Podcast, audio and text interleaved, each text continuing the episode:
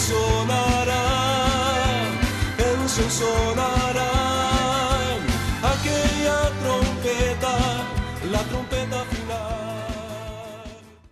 La Iglesia de Cristo de los Ministerios Llamada Final en Phoenix, Arizona, presenta su programa Llamada Final. Conscientes de que vivimos los últimos tiempos y que la humanidad necesita escuchar la verdad eterna de Dios, presentamos el siguiente programa con el pastor José Arriaga. Con ustedes, el pastor José Arriaga con el mensaje de la palabra de Dios.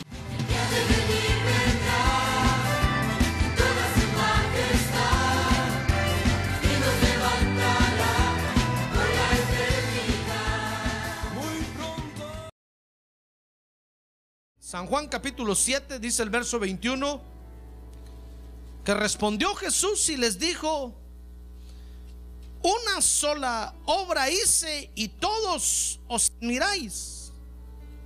Por eso Moisés, dice el verso 22, os ha dado la circuncisión, no porque sea de Moisés, sino de los padres. Y en el día de reposo circuncidáis al hombre. Y si para no violar la ley de Moisés, verso 23, un hombre recibe la circuncisión en el día de reposo, ¿por qué estáis enojados conmigo?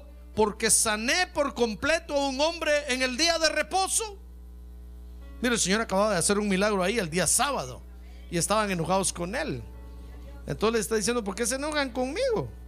Y entonces dice el verso 24, no juzgáis por las apariencias sino juzgad con juicio justo. Amén. ¿Quiere leer ese último verso conmigo así en voz alta, en voz, a ver todo recio? No juzgáis por la apariencia, sino juzgad con juicio justo. Amén. Oremos por estas peticiones, hermano. A ver, levante su mano en alto. Padre, en el nombre de Jesús, ahora nos convenimos con toda la iglesia para presentarte, Señor estas peticiones y te rogamos que las resuelvas, por favor, Padre Santo. Ten misericordia de nosotros porque hoy necesitamos de ti. Necesitamos de tu auxilio, necesitamos de tu salvación. A ver, quiero decirle, Señor, tú eres nuestro Salvador. Tú eres nuestro Salvador. Y de ti esperamos nuestro auxilio, Padre Santo. En el nombre de Jesús te lo pedimos, Padre. En el nombre de Jesús. Amén y amén. Muy bien, siéntense por favor. Gloria a Dios. ¿Dice usted gloria a Dios? Muy bien, quiero que vea entonces ahora conmigo cómo en estos versos, fíjese, encontramos al Señor Jesucristo enseñando acerca de cómo es que tenemos que juzgar. No dice que no juzguemos, sino que cómo es que tenemos que juzgar. Dice San Juan 7:24, que tenemos que juzgar cuidándonos de las apariencias, porque las apariencias engañan. Ahora diga, las apariencias, engañan. Entonces dijo, no juzguéis por la apariencia. Como que, como, como que nos estuviera diciendo, tengan cuidado con las apariencias porque las apariencias se engañan. En otras palabras, como que dijera, no todo lo que brilla es oro. O como que dijera, caras vemos y corazones no sabemos. Ahora, con esta enseñanza, fíjese que el Señor está dando ahí, entonces quiero que veamos que el Señor nos está asignando esta noche una comisión muy interesante, hermano. ¿Quiere saber qué comisión es? Muy bien, fíjese que es la comisión de no dejarnos guiar por las apariencias. A ver, diga, comisión de no dejarnos guiar por las apariencias. Mira qué comisión tan interesante, hermano. Tenemos que aprender a no confiar en las apariencias. Porque las apariencias se engañan. Fíjese que por, por, las, por las apariencias, por las apariencias nos podemos equivocar y podemos emitir un juicio rápido. Y después nos vamos a dar cuenta, hermano, que nos engañaron. Que pronunciamos algo a la ligera sin haber tenido cuidado de las apariencias. Muy bien, fíjese que apariencia, dice el diccionario, que es el aspecto externo.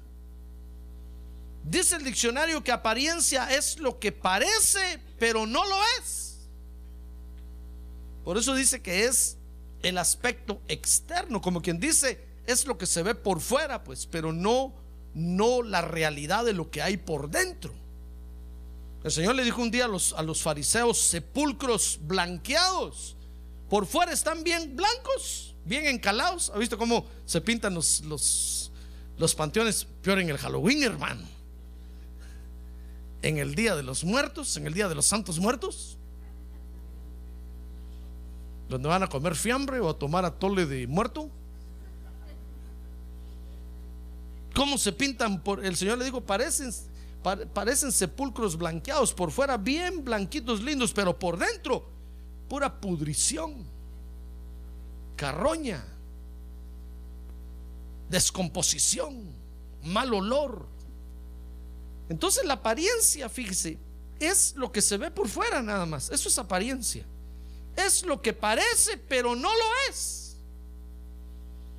Ahora, las apariencias, fíjese, existen, fíjese hermano, tanto en el mundo material como en el mundo espiritual. Las apariencias no solo son un fenómeno visual del mundo material, también están en el mundo espiritual. Dice 1 Corintios 7:31, vea conmigo la Biblia, pues abramos nuestra Biblia y estudiemos la palabra de Dios esta noche, hermano. Dice 1 Corintios 7:31, y los que aprovechan, y los que aprovechan el mundo, está hablando el apóstol Pablo ahí, dice, como si no lo aprovecharan. Está hablando de cómo debemos de caminar. Entonces dice, como que no lo aprovecharan plenamente, porque la apariencia de este mundo es pasajera. Mire, entonces, fíjese que en el mundo material encontramos el fenómeno de la apariencia. Es decir, lo que usted, lo que está diciendo el apóstol Pablo ahí es que todo lo que estamos viviendo hoy en el mundo material físico en donde nos movemos va a terminar. Va a terminar, va a pasar. Entonces, no lo que está diciendo ahí es que no nos confiamos en lo que vemos, porque se va a terminar. Hoy es y ya mañana deja de ser. Ah, gloria a Dios. Gloria a Dios. Gloria a Dios. Esas son las apariencias en el mundo material. Fíjese que el aspecto externo depende de la, de, la, apreciación de cada uno. Por eso no podemos confiar de la apariencia en el mundo físico, porque depende de cómo usted lo vea. Depende de qué color de lentes lo ve. No le digo que las vacas aquí les ponen lentes oscuros de color verde. En el verano, hermano para que todo lo vean verde, entonces comen todo y lo que están comiendo es, todo seco. Pero como todo lo ven verde, creen que está tierno y jugoso. Tierno, jugoso y crujiente. Pero está todo seco. Entonces la apariencia, fíjese, tiene, tiene el problema que depende de la apreciación de cada uno. Por eso no nos podemos confiar por ejemplo, hoy, hoy el culto, hoy el culto para usted, hoy el culto para usted tal vez puede estar feo, pero para mí tal vez puede estar hermoso, hermano. Pero ¿por qué? Porque todo depende de cómo, eh, aún en el estado de ánimo en el que usted está. Si usted hoy vino medio dormido, le va a parecer aquí aburrido, hermano. Si vino triste, le va a parecer que todos lloramos. Si vino alegre, le va a parecer que todos gritamos. Entonces todo depende, fíjese, de la apreciación de cada uno. Por eso, por eso es que, Dios, fíjese, no quiere, hermano, que nos, que nos confiamos ni en nuestra alma. Porque nuestra alma nos va a hacer ver, las situaciones de diferente forma. dependiendo de con qué pie nos hayamos levantado hoy. Por eso tenemos que tener cuidado. Ahora, en el mundo espiritual también existe el fenómeno de la, de la apariencia. Dice la Biblia, por ejemplo, que Luzbel se viste como ángel de luz. para engañar a la gente, hermano, para engañar a las creaciones de Dios. Dice la Biblia que Luzbel, sabe usted que es un, es un querubín quemado, ¿verdad? Dice la Biblia que fuego salió dentro de él y se quemó. Y, pero aún así se disfraza como ángel de luz. Entonces cualquiera lo ve, cae rendido a los pies de él y lo adora. Pero lo está engañando. Porque solo es una apariencia, no es la realidad de lo que, de lo que es Luzbel hoy, realmente. Entonces, aún en el mundo espiritual existen las, las, las, las apariencias. Por eso, las apariencias influyen en el juicio que nosotros hacemos, hermano. Por eso tenemos que tener cuidado de las apariencias. A ver, diga que tiene un lado, cuídese de las apariencias, hermano. Las apariencias se engañan. Influyen en el juicio que hacemos, dice Levíticos 19:15. Vea conmigo ahí. Levíticos 19:15. No harás injusticias en el juicio. Ahí está, mire. Dice, no favorecerás al pobre, ni complacerás al rico, sino que con justicia juzgarás a tu prójimo. Mire, ya ve, la apariencia, hermano, en la apariencia tenemos al pobre y al rico. Y al pobre, al pobre, dice ahí Levítico, lo queremos favorecer. Y al rico lo queremos complacer. Porque la apariencia, juzgamos de acuerdo a la apariencia. Por eso tenemos que tener cuidado con las apariencias. Si nosotros no, no sabemos, no sabemos esto que estamos estudiando hoy en la noche, hermano, vamos a empezar a emitir juicios solo con lo que nuestros ojos ven. Usted se puede vestir de pobrecito, pobrecito y venir a la iglesia para que yo le regale los tacos después del culto. Y realmente usted tal los puede pagar, hermano. Yo conocí a un hermano una vez que para ir a trabajar se vestía de pobre, pobre, fíjese. Y así iba a trabajar. Y así conseguía contratos de trabajo. Yo no sabía nada, que ese un día el Señor le dio un sueño a mi esposa y lo miró al hermano vestido de pobre que iba a trabajar. Entonces yo lo llamé y le dije, mire hermano, porque en cierta oportunidad me empezó a contar el asunto de su trabajo y le dije, ¿y usted cómo se viste para ir a trabajar? Ah, me, me, dijo, me pongo esta ropa especial, porque con esta ropa especial, como tengo que ir a casas muy humildes. Yo le dije, ¿sabe? El Señor no está de acuerdo que usted se vista de pobre. Porque está aparentando lo que no es. Y se le abrieron los ojotes así, hermano. Porque resulta que a pesar de que conseguía contratos, cada vez estaba más pobre. Es que ese fue el asunto. Entonces me vino a consultar, me dijo, pastor, ¿por qué será que si yo consigo buenos contratos de trabajo, pero ¿por qué será que no tengo nada? Entonces le dije, yo tengo la respuesta. Y el Señor me la había dado, hermano. Entonces le dije, porque usted se viste de pobre para ir a trabajar. Es cierto, me dijo, hermano, it's true. Es que yo quiero dar la apariencia de confianza para que la gente, no, le dije, es un error. Usted con eso está llamando la pobreza y está metiendo la pobreza a su casa. Por eso no tiene nada. Todos dijo, yo renuncio a eso, pastor, ore por mí, yo rechazo eso. Y ahora se viste bien para ir a trabajar. Y mire cuántas cosas Dios le ha dado, hermano. Ah, gloria a Dios. Gloria a Dios.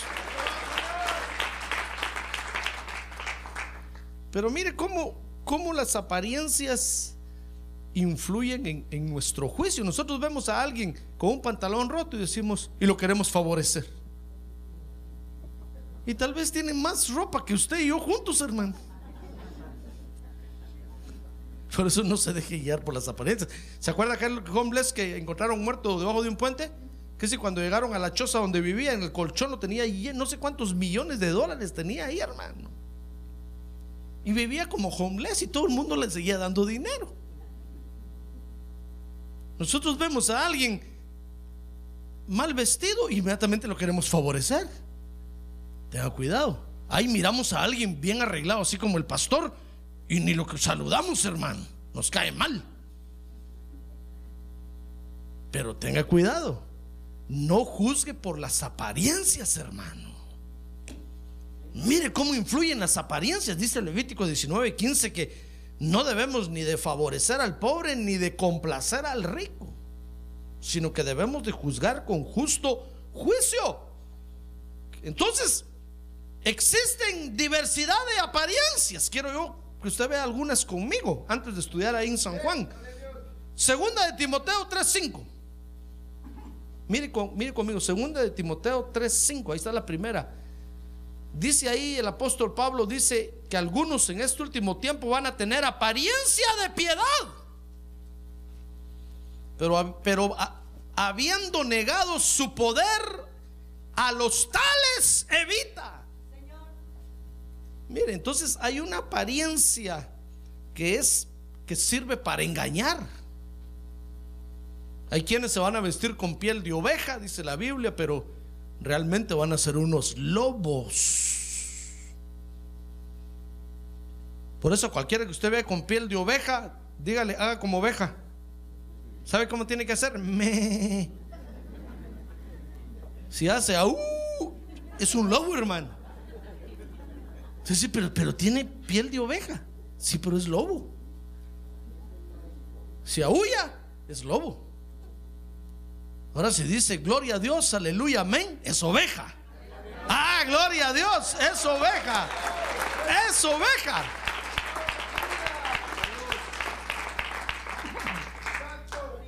Es oveja. Entonces hay apariencias que engañan, dice el apóstol Pablo ahí. Y en este último tiempo dice, esa va a ser la modalidad de muchos. Van a tener la apariencia de piedad. Van a tener la cara de buenos así. Pero con sus hechos van a, van a, van a negar la eficacia de la piedad. Entonces hay apariencias que sirven para engañar. Por eso tenga cuidado. Por eso el joven que se va a casar, si mira a una señorita ahí, primero mejor sea su amigo. Lo mismo la señorita, primero sea su amiga.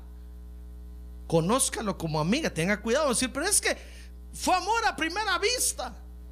Tengan cuidado porque las apariencias engañan. Después va a venir conmigo a decir, pastor, me voy a divorciar. Pero es que, pero es que ¿por qué? ¿Por, ¿Por qué no tomó el tiempo necesario mejor para evitar las apariencias, hermano? Las apariencias no se pueden esconder por mucho tiempo. El engañador tarde o temprano se da a conocer como engañador, hermano. Ya ve, por eso es importante el tiempo. ¿Por qué cree usted que el Señor nos tiene todavía aquí en la tierra a nosotros? Ah, porque nos está conociendo. A ver si de veras somos verdaderos, genuinos, auténticos, nacidos del agua y del espíritu. Ah, gloria a Dios. Gloria a Dios porque alguien puede venir a la iglesia y decir, Padre, te adoro, te adoro. Entonces Dios se le queda viendo y dice, bueno, voy a ver si dentro de cinco años sigues así. Y el Señor regresa dentro de cinco años y usted sigue, Padre, te adoro. O dice, este ya tardó cinco años. Tal vez, maybe, perhaps, es verdadero. Tal vez, quizás. Y dentro de diez años vuelve a venir y sigue encontrando Padre, te adoro. Y dice, este ya tardó diez años. ¿Qué se me hace que sí es verdadero? Si no, ya se hubiera ido. Hermano. ¿Ya ve que Dios usa el tiempo? Por eso no se canse. A ver, que tiene un lado, no se canse, hermano. Dios está probando a ver si usted es verdadero. Entonces, ¿por qué hay apariencias que engañan? Dice Colosenses 2:23 que hay apariencias que tienen límite. Mire Colosenses 3:23. Ah, perdón, 2:23 le dije, ¿verdad? A ver, Colosenses 2:23 dice ahí, tales cosas tienen a la verdad la apariencia de sabiduría en una religión humana, está hablando el apóstol Pablo ahí, en la humillación de sí mismos y en el trato severo del cuerpo, pero carecen de valor alguno contra los apetitos de la carne. Mire, esas son apariencias que tienen límite, hermano. Le está diciendo el apóstol Pablo ahí es, miren, todos los métodos que el hombre tiene para, para ayudar a los hombres en la tierra tienen límite. Entonces está, está hablando ahí, por ejemplo, de la religión humana, que dice que tienen la apariencia de sabiduría, es decir, tienen cosas buenas, pues. Enseñan cosas buenas, pero tienen un límite. No tienen poder contra los apetitos de la carne.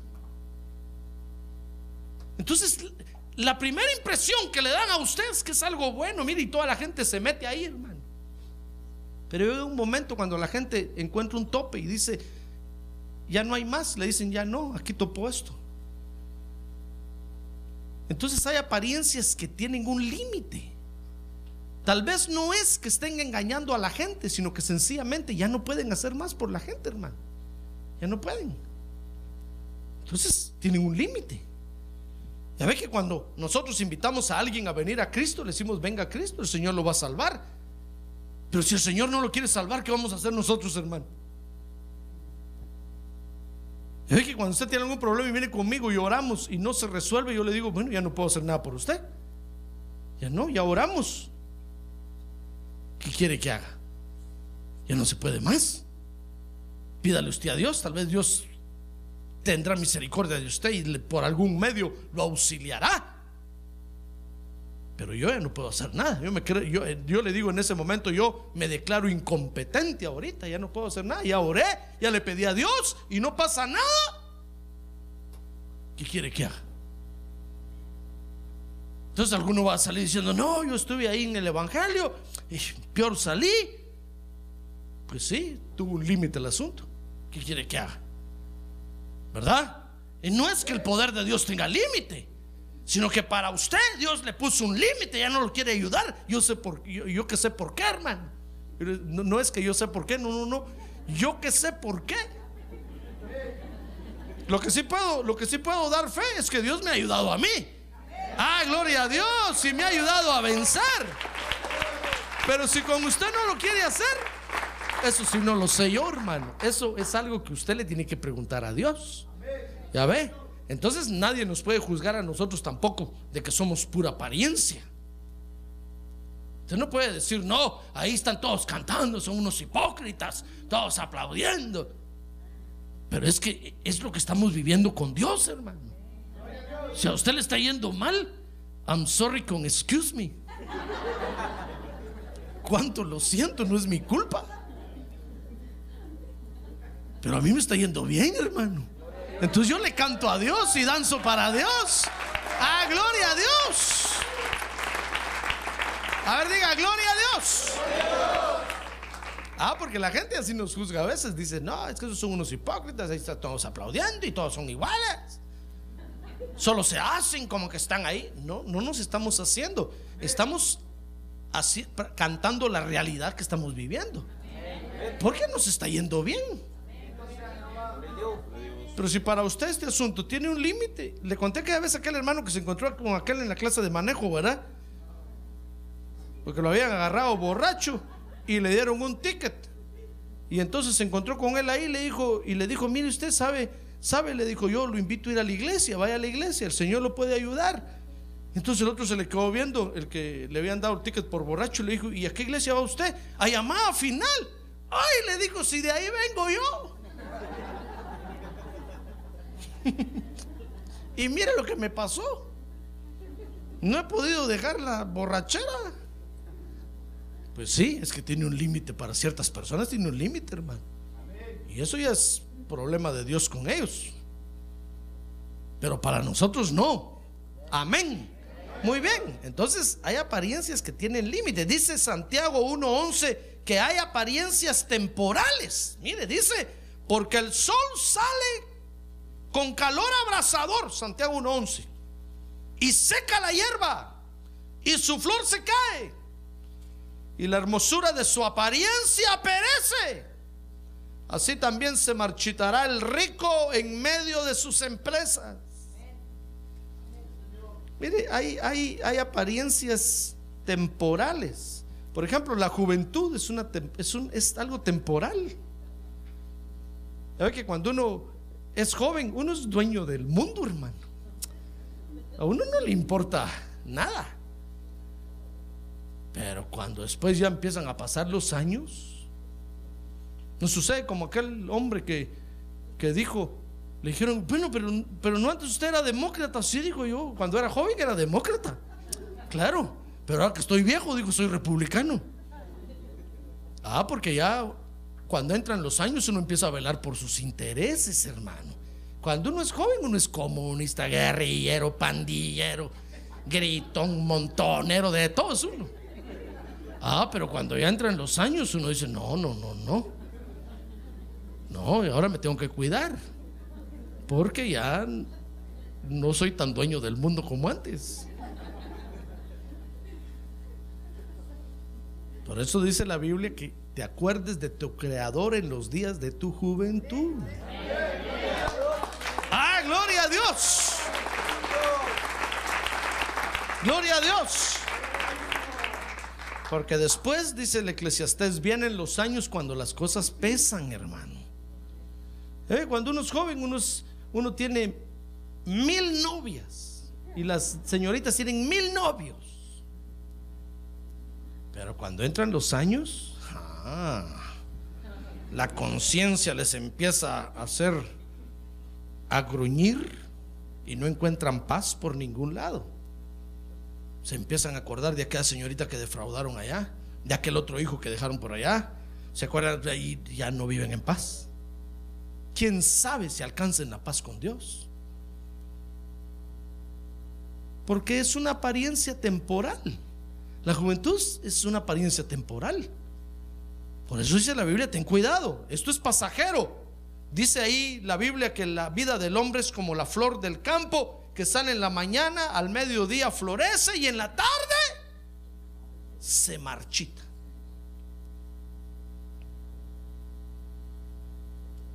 ¿Sabe cuánto tiempo vive una mosca?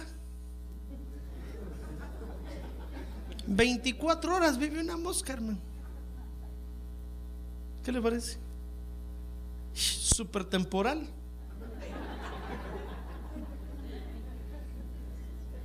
Y el hombre dijo Moisés, miren el tiempo de, Moisés, dijo, escribió un salmo Moisés y dijo, en, en mis días, dijo, el hombre más fuerte y robusto, aquel que ha hecho ejercicio y ha sido atleta sin vicios ni nada, vive hasta los 80 años. Y ahora en nuestro tiempo, hermano. ¿Sabe cuánto es la vida promedio de latino? 51 años. Y va bajando, va bajando, ya va por 45. Gracias a Dios ya pasé 45 yo, hermano.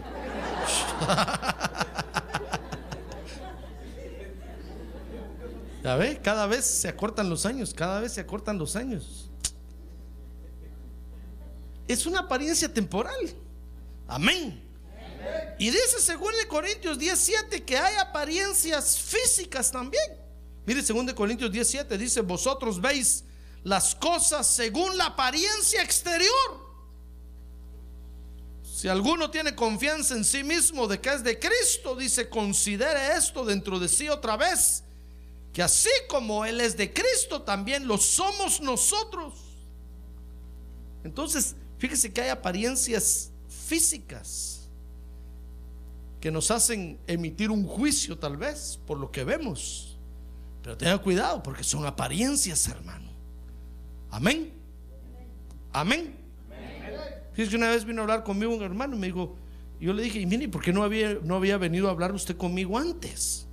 Me dijo, es que me daba miedo, pastor. Es que así como usted predica. Yo decía, peor si así me va a hablar ahí en la oficina. Pero ¿qué le parece cómo hablo? No, me dijo, ahora que hablé con usted y me dio el consejo, ya me di cuenta que, ya ves, que las apariencias se engañan. Es cierto que a veces predicando aquí yo me enojo, hermano. Y somato el púlpito, gracias a Dios, nunca se ha quebrado. Entonces, ese pastor está echando rayos y centellas ahorita. ¿Qué consejo me dará si yo le voy a hablar? No, pero es que ese es el momento de estar viviendo la palabra que se está predicando bajo el impacto de la unción del Espíritu. Pero ya después que me estoy tomando una soda ahí tranquilo, usted me agarra dormido.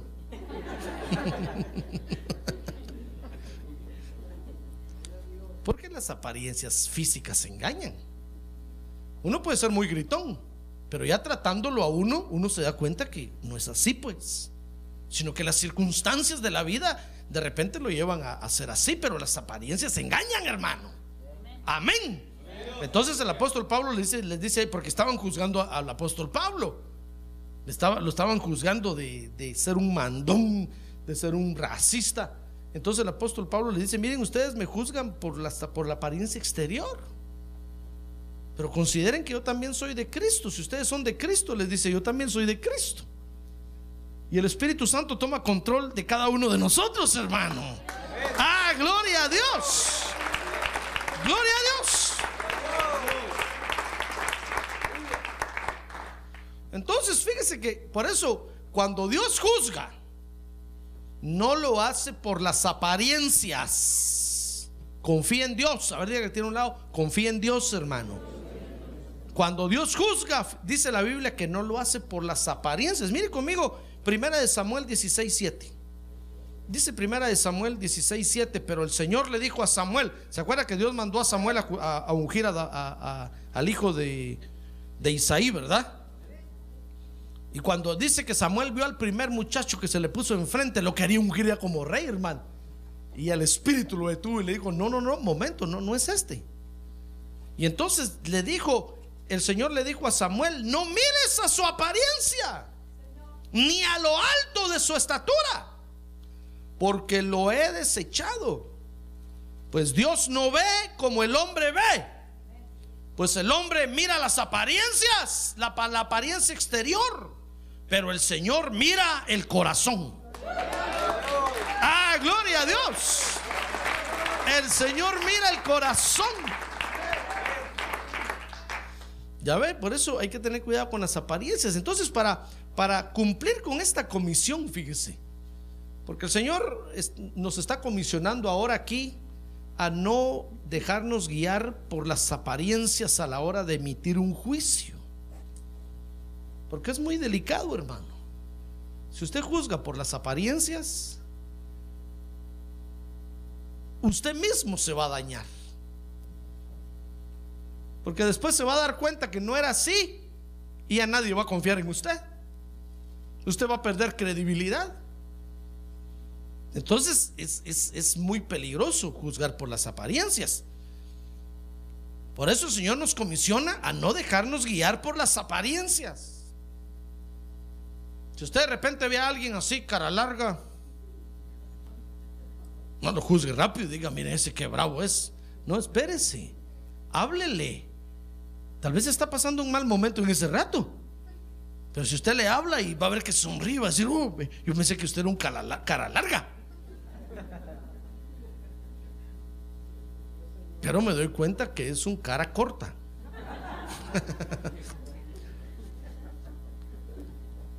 Dice entonces San Juan 7:24. Estudiamos ahora San Juan 7:24 ahí, hermano.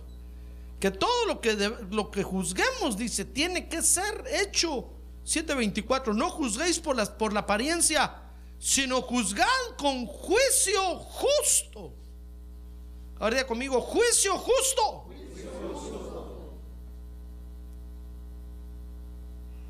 Entonces tenemos que aprender a hacer juicios justos, hermano. ¿Sabe? Porque al, al juzgar por las apariencias, ¿cómo nos dañamos nosotros, hermano? Ofendemos a medio mundo. La iglesia, ¿cómo sufre heridas por culpa de eso? Cuando uno solo se deja guiar por las apariencias. ¿Qué problema? ¿Qué problema? Fíjese, la vez pasada yo fui a predicar a California y entonces vino una familia a vivir aquí a, Phoenix. Y entonces cuando vinieron a la iglesia, la primera vez me dijeron, pastor, queremos hablar con usted, venimos de California, somos la familia fulana de tal y vamos, venimos a vivir aquí. Entonces, entonces oiga, me dijeron, nosotros pensamos que usted tenía una iglesia de 10 mil miembros. Pero ¿cuál fue nuestra sorpresa cuando vemos que apenas son 25 pelones y 25 peludos? 50. 50, no tiene cuenta. Yo, yo pensé, me dice la hermana, que eran 10 mil, porque cuando usted va a predicar allá, da la impresión que es un pastor de 10 mil almas. ¿Qué culpa tengo yo? Le dije, si usted se equivocó, ¿por qué no vino a conocer primero, antes de venirse? Le dije, pero están a tiempo de regresarse todavía antes de que termine el verano, regresense. ¿Por qué se dejan venir solo así sin venir a conocer primero?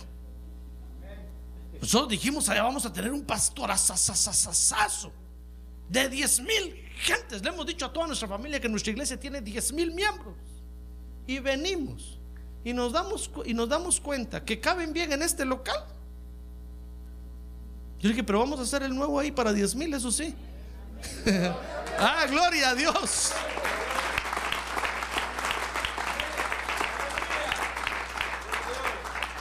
¿Sabe? Yo le dije cuánto lo siento, que se ha equivocado, pero me juzgó por las apariencias.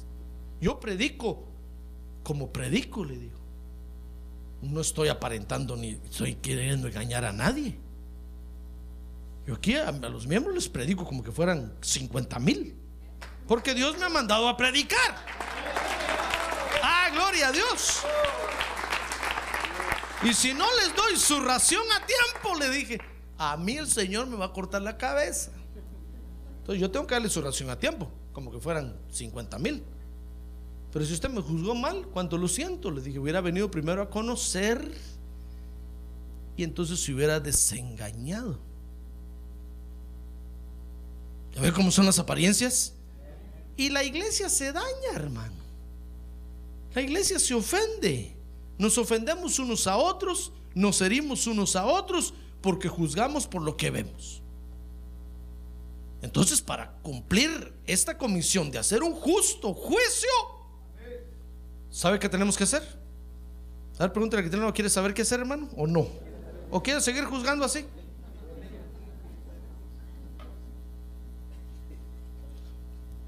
Para juzgar al que tiene a un lado, a ver, mira al que tiene a un lado.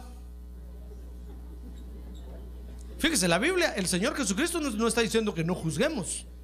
Lo que está diciendo es que hagamos un juicio justo. Eso es lo que está diciendo, que tengamos un juicio justo. No está diciendo que no juzguemos. Entonces, para hacer un juicio justo, hermano, ¿quieres saber qué tiene que hacer? San Juan 7, verso 6. Primero, fíjese que debemos de entender el tiempo que cada uno está viviendo, hermano. Mire cómo lo dijo el Señor, San Juan 7, 6. Dice ahí que entonces Jesús les dijo, mi tiempo aún no ha llegado, pero vuestro tiempo es siempre oportuno, dice el verso 9. Y habiéndoles dicho esto, se quedó en Galilea. Y dice el verso 10, pero cuando sus hermanos subieron a la fiesta, entonces él también subió, no abiertamente, sino en secreto.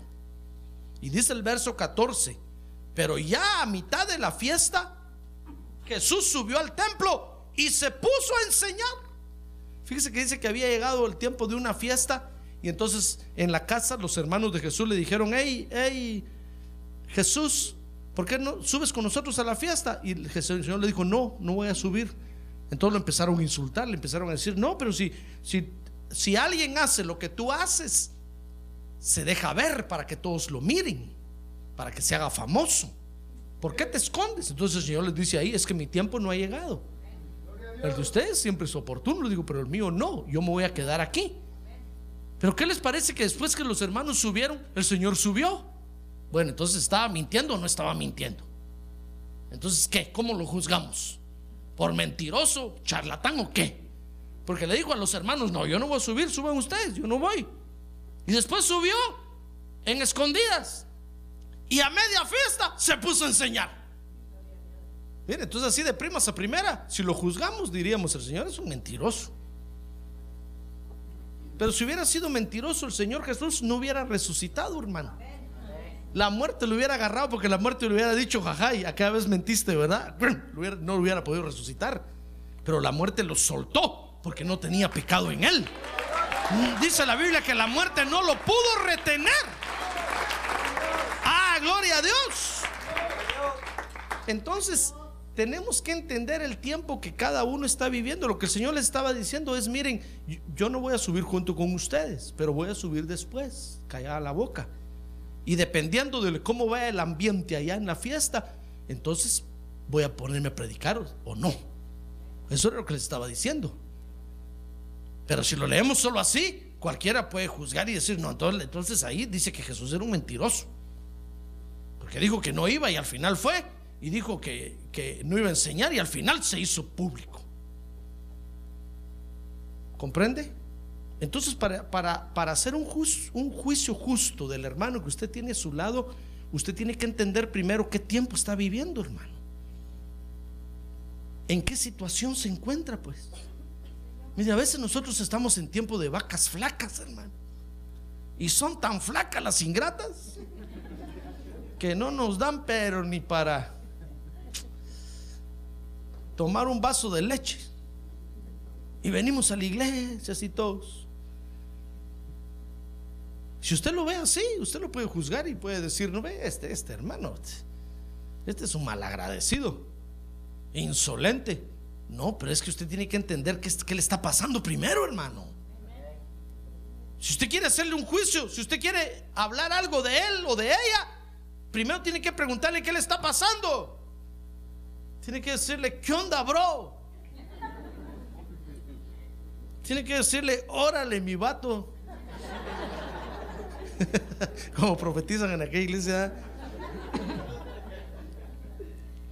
Decirle, ¿qué te está pasando, hermano? Entonces, cuando usted oiga lo que está viviendo, entonces usted va a poder hacer un buen juicio. Entonces, entonces primero, tenemos que entender el tiempo que cada uno está viviendo. ¿Comprende?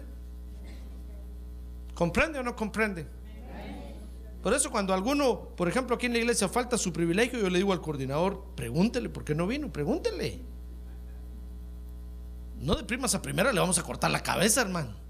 Lo primero pregúntele. Entonces, cuando le, a veces le preguntan a alguien, dices, no, es que me llevó el río, me agarró la migra, me llevó por allá. Entonces, todo, todo, decimos, no, no, entonces no le, que siga en su privilegio, no hay problema.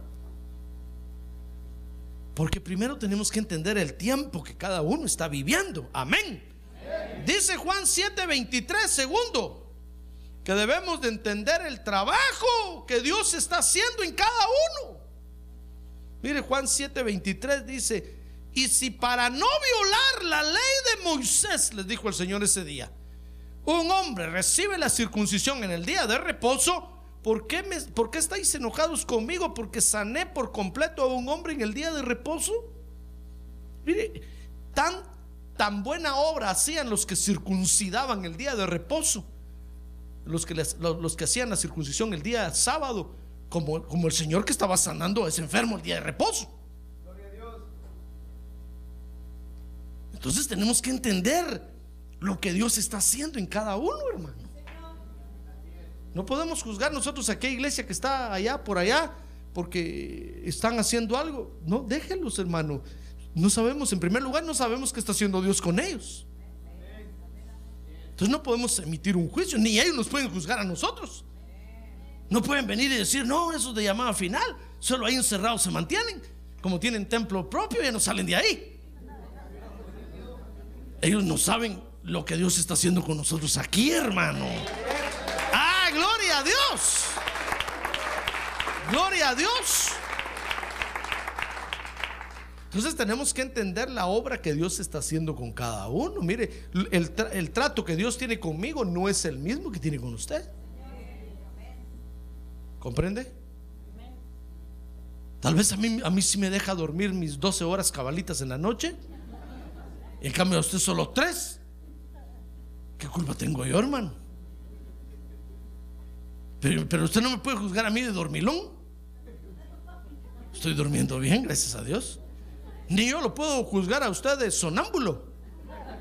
Porque si Dios lo tiene así, por algo será. Tal vez quiere que se ponga a orar más. ¿Comprende? Entonces tenemos que, que entender el trabajo que Dios está haciendo con cada uno. Porque a veces Dios nos mete en situaciones tan difíciles, hermano. Y nadie nos puede juzgar. Por eso dijo el apóstol Pablo que el siervo para su Señor cae o se levanta. Ah, gloria a Dios. Gloria a Dios. Entonces si nosotros queremos juzgar a alguien o hablar algo de alguien, primero tenemos que entender, fíjese, no, no solamente el tiempo que está viviendo, sino que tenemos que entender el trato que Dios tiene con él o con ella en ese momento. Amén. Cuarto, Juan 7:25. Tenemos que dejar por un lado los mitos y las leyendas. Mire qué problema nos dan esos cuentos, hermano. Juan 7:25 dice entonces algunos de Jerusalén decían, ¿no es este aquel que procuran matar? Dice el verso 26. Y ved, habla en público y no le dicen nada. ¿No será que en verdad los gobernantes reconocen que este es el Cristo? Dice el verso 27, sin embargo, nosotros sabemos de dónde es este. Pero cuando venga el Cristo, nadie sabrá de dónde es. Mire, mire los mitos que tenían, hermano. Alguien les malenseñó a estos pobres que cuando venga el Mesías nadie va a saber de dónde es. Y la Biblia dice que va a ser hijo de David, de la genealogía de David. Y la Biblia decía que iban a ser en Belén. Ah, gloria a Dios, hermano. La Biblia dice que iba a entrar en un burrito a Jerusalén. Pero a estos, que, porque eh, a veces nosotros ni leemos la Biblia, fíjese, hermano. Y decimos, ayúdate que Dios te ayudará. Así como dice la Biblia, ayúdate que Dios te ayudará. Porque alguien, oímos que alguien lo dijo por ahí, nosotros lo repetimos y aseguramos que lo dice la Biblia, hermano. Como el que dice, no es que Dios tiene más cosas que darte que, que tú pedirle. ¿Dónde dice eso? La Biblia no dice eso, hermano. Dios es justo y Dios le da a cada quien lo que es justo. Y lo que tiene que darle a cada quien. No es que tenga mucho que darle, hermano. No. Entonces, para hacer un, ju- un juicio justo, fíjese, tenemos que dejar por un lado los mitos y las leyendas, hermano. Si usted de repente eh, oyó por ahí, ayúdate que yo te ayudaré, investigue en la Biblia a ver si dice eso, hermano.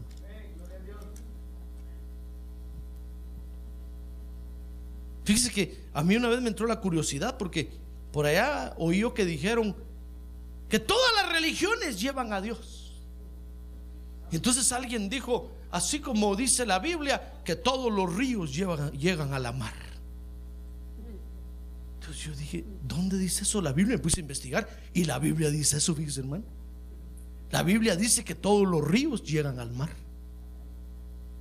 Lo que pasa es que estos religiosos lo agarraron y, y lo pusieron para, los ecuménicos lo pusieron para su favor.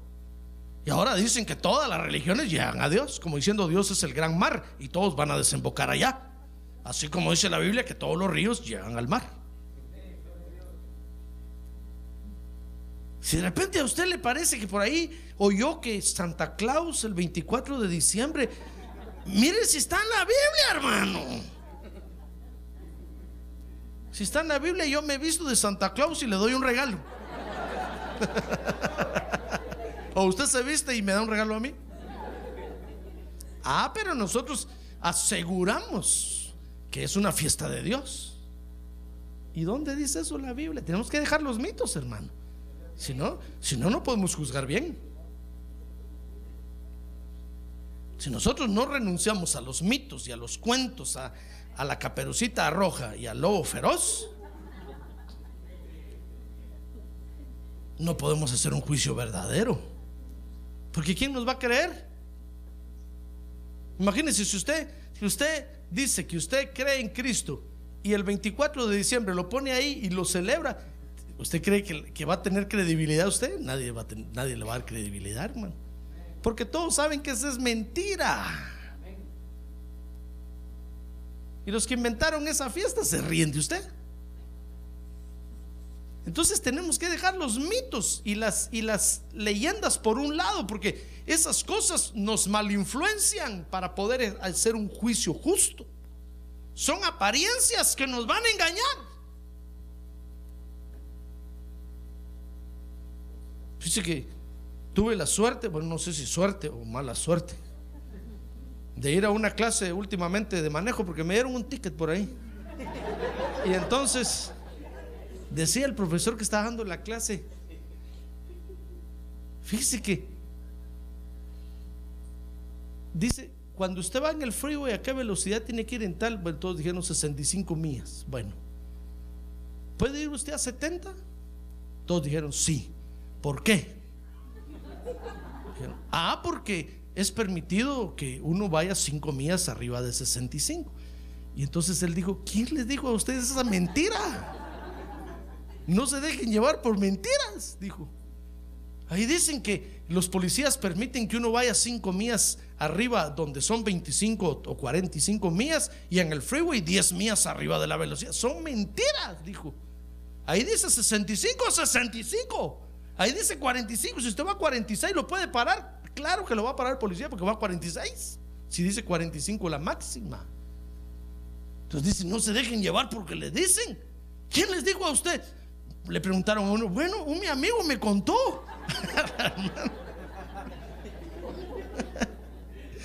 Pero ¿qué dice la ley? No, que la velocidad, bueno, entonces no se asusten si de repente los paran porque van una mía o dos arriba de la velocidad. Así somos nosotros los, los creyentes, hermano. De repente alguien nos dice por ahí que, que, que hay que quitarle el techo al templo porque y nosotros empezamos a ver cómo destechamos este asunto. No, hermano, no se deje llevar por mitos, porque los mitos y las leyendas nos van a, a, aparentar, nos van a engañar para emitir un buen juicio. Por eso el Señor ahí, San Juan 7, 25, dice que les dijo, bueno, perdón, 27. Oye lo que le dijeron. Nosotros sabemos de dónde es este. Estaban hablando. Nosotros sabemos que este, si conocemos a sus hermanos y a sus hermanas, ¿acaso no es nuestro neighbor? Ni a la escuela fue la vagán. Sí, porque dice que decían, ¿y a qué escuela fue? ¿De dónde sabe leer y escribir? ¿De dónde sabe tanta letra? Si acaso no conocemos que jugaba fútbol con nosotros, que ahí jugaban las chamuscas, las cascaritas, pues. Yo no sé por qué le dicen cascaritas, chamuscas, ¿sabes, hermano? Jugaban chamusca con nosotros ahí en la cuadra.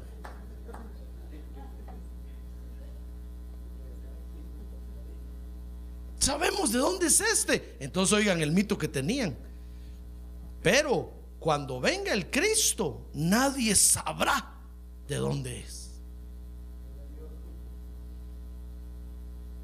Mire cómo estaban juzgando al Señor, hermano a través de un mito. ¿Ya ve? Entonces, ¿quiere ser usted un buen juicio? Muy bien, entonces deje los mitos y las leyendas por un lado, hermano. Ah, ¿quiere ser un buen juicio? Le pregunto, ¿quiere ser un buen juicio? Mire, dice San Juan 7:28, entonces conozca lo verdadero. Amén. San Juan 7:28 dice que entonces Jesús mientras enseñaba en el templo, exclamó en alta voz diciendo, vosotros me conocéis y sabéis de dónde soy. Yo, pero yo no he venido por mi propia cuenta, les dijo. Como diciendo, yo no tengo la culpa de estar aquí. Pero el que me envió es verdadero, a quien vosotros no conocéis. ¡Ay, gloria a Dios! Y entonces verso 29 les dijo, yo le conozco porque procedo de él y él me envió. Ah, gloria a Dios. Gloria a Dios. Entonces, fíjese hermano que tenemos que conocer lo verdadero. Para hacer un buen juicio tenemos que conocer lo verdadero. Y no basarnos en mentiras, en mitos, en leyendas, en cosas que no sabemos ni de dónde vinieron ni para dónde van. Pero cuando nosotros conocemos lo verdadero, que es Jesucristo, la palabra de Dios, oh, hermano, podemos hablar de lo verdadero. Y pues entonces podemos hacer un buen juicio. Entonces, para cumplir con esta comisión, repito, debemos entender el tiempo que cada uno está viviendo. Segundo, debemos entender el trabajo que Dios está haciendo en cada uno. Tercero, tenemos que dejar por un lado los mitos y las leyendas. Y cuarto, tenemos que conocer lo verdadero. Amén. si nosotros, fíjese hermano, no cumplimos con esta comisión, dice la Biblia ahí que el Señor no se dejará encontrar por nosotros, hermano. Mire, si nosotros, si usted y yo nos ponemos a hacer juicios así, falsos, sin tener estas cuatro bases, vamos a dañar la iglesia. Entonces el Señor no se va a dejar encontrar de nosotros, se va, a huir, se va a esconder. Mire, dice Juan 7, 33 y 34. Entonces Jesús les dijo, por un poco más de tiempo estoy con vosotros y después voy al que me envió. Me buscaréis y no me hallaréis. Y donde yo esté, les dijo, vosotros no podréis ir. Mire, a eso los condenó de una vez. A eso de una vez los dejó fuera para siempre. Esa gente nunca se salvó, yo le aseguro, nunca se salvó. El Señor los condenó, les dijo muy bien por estarme juzgando así solo por las apariencias. A donde yo voy, ustedes jamás van a poder ir. Aunque ahora lloren y se lamenten y digan, pidan perdón, ya no tienen entrada. ¡Bum! Los dejó afuera. Si nosotros nos ponemos a hacer juicios así, el Señor no se va a dejar encontrar por nosotros, porque lo vamos a dañar, hermano. Así como dañamos la iglesia, así como dañamos su obra, el día que nos encontramos con Él, lo vamos a dañar también. Entonces no se va a dejar encontrar. ¿Comprende? Porque el juicio justo, dice Isaías 11:3, es la forma como el Señor hace todas las cosas. Por eso confía en el Señor, hermano. El día que el Señor lo juzga a usted, es un juicio justo. Es un juicio justo, porque Él no juzga por las apariencias. ¡Ah, gloria a Dios! ¡Gloria a Dios! Mire Isaías 11:3, finalmente conmigo. Dice Isaías 11:3, hablando de la venida de Jesús, dice, se deleitará en el temor del Señor y no juzgará por lo que ven, vean sus ojos, ni sentenciará por lo que oigan sus oídos. Ya ve, porque Él va a ser siempre un juicio justo. Por eso cuando Dios lo juzga a usted o me juzga a mí, hermano, ¿y cuánto tiempo nos ha dado? Nos ha dado oportunidad, nos ha llamado, nos ha, nos ha motivado, nos ha traído. Entonces cuando viene el juicio de Dios a causa, a causa de su juicio justo, es porque Él ya probó todas las formas, hermano. Usted no puede decirle Dios malo, ¿por qué me pasa solo a mí esto? Porque aquellos están contentos en la iglesia y yo aquí ya no aguanto. Es que Dios hace juicios justos, hermano. Amén.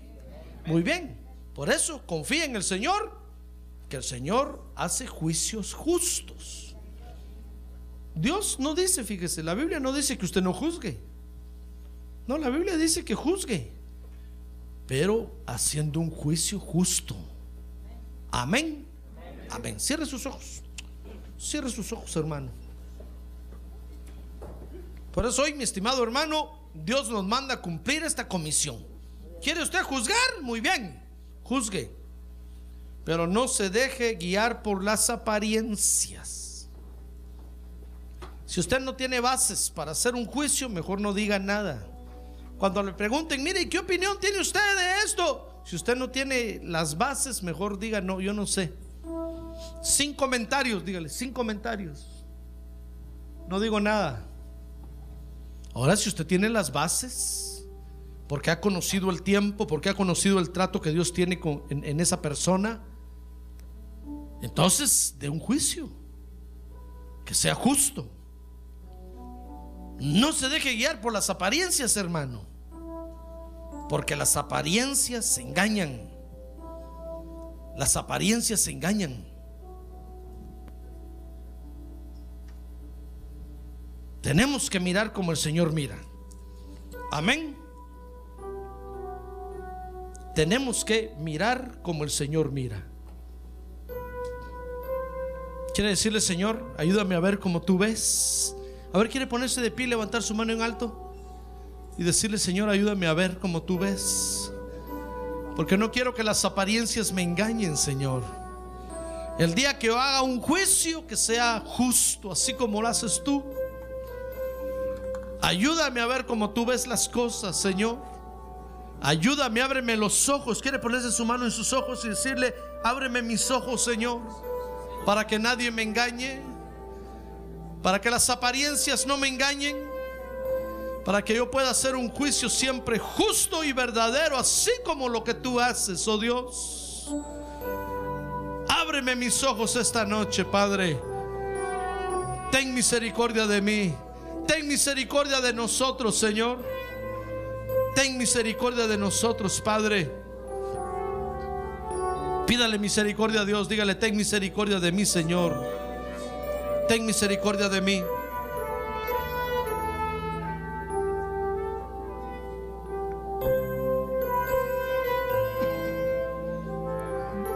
¿Quiere cantar conmigo? Decirle, eh, ayúdame a ver con tus ojos. Yo quiero sentir con tu corazón. No quiero seguir siendo insensible la necesidad por Jesucristo. Ayúdame a ver con tus ojos. Yo quiero sentir con tu corazón.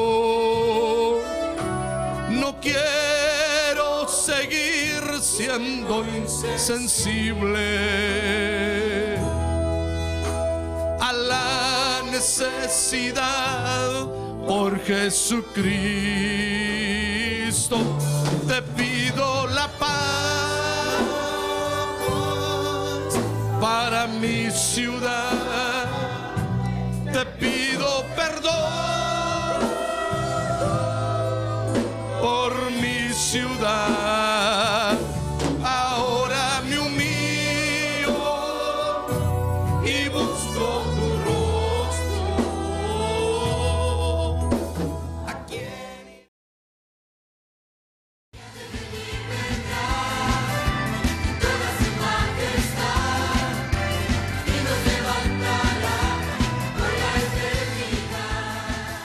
La Iglesia de Cristo de los Ministerios, llamada final en Phoenix, Arizona, cumpliendo con la comisión de Joel 2.1, presentó su programa, Llamada Final.